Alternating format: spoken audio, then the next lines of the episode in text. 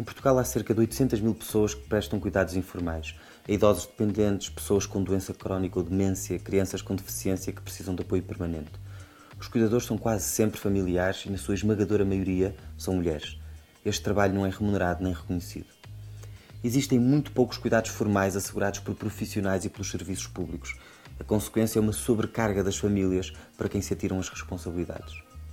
Quem cuida acaba por ter dificuldades em conciliar esse cuidado com o seu trabalho e fica mais exposto à pobreza, mas também a depressões, ao stress e à exaustão. Há quase dois anos foi recomendado ao governo que criasse um estatuto de cuidador informal. O governo encomendou um estudo, mas não concretizou ainda nenhuma medida. Passado dois anos, há partidos que querem voltar a recomendar exatamente o mesmo que já se recomendou em 2016. Para nós, já chega de recomendar, é tempo de fazer, e o Bloco apresentou um projeto de lei com medidas concretas. O que é que nós queremos? Reforçar o apoio social às pessoas dependentes e as respostas de cuidados formais.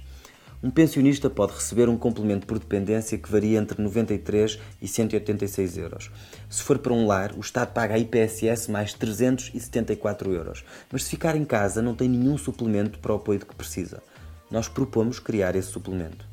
O mesmo acontece às famílias que têm crianças com deficiência que precisam de cuidados a tempo inteiro e que não estão institucionalizadas. A nossa proposta é que, quando for esse o caso, estas famílias recebam o equivalente ao que recebe uma família de acolhimento. Queremos também que os cuidadores tenham condições para conciliar os cuidados com a vida profissional, como prevendo no Código de Trabalho o direito a faltas para assistência à pessoa dependente, à redução do tempo de trabalho, a possibilidade de optar por flexibilidade de horário e de beneficiar de licenças que até já estão previstas para outros casos. Porque muitas pessoas não conseguem, não conseguiram manter o seu emprego em resultado dos cuidados, propomos que a prestação de cuidados informais seja reconhecida quando se calcula a pensão de velhice, consagrando para a carreira contributiva os cuidados prestados a tempo inteiro, a tempo parcial ou de modo ocasional. Com o Estatuto do Cuidador Informal, definimos também os direitos e os deveres dos cuidadores em várias áreas e mecanismos e os critérios do reconhecimento desse Estatuto.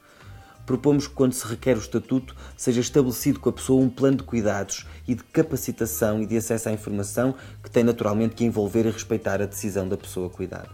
Queremos concretizar o direito ao descanso dos cuidadores por cada mês de prestação de cuidados, pelo menos 4 dias de descanso, durante os quais os profissionais das equipas de cuidados continuados devem assegurar os cuidados domiciliários, ou então a pessoa dependente deve poder ficar numa unidade de internamento desta mesma rede.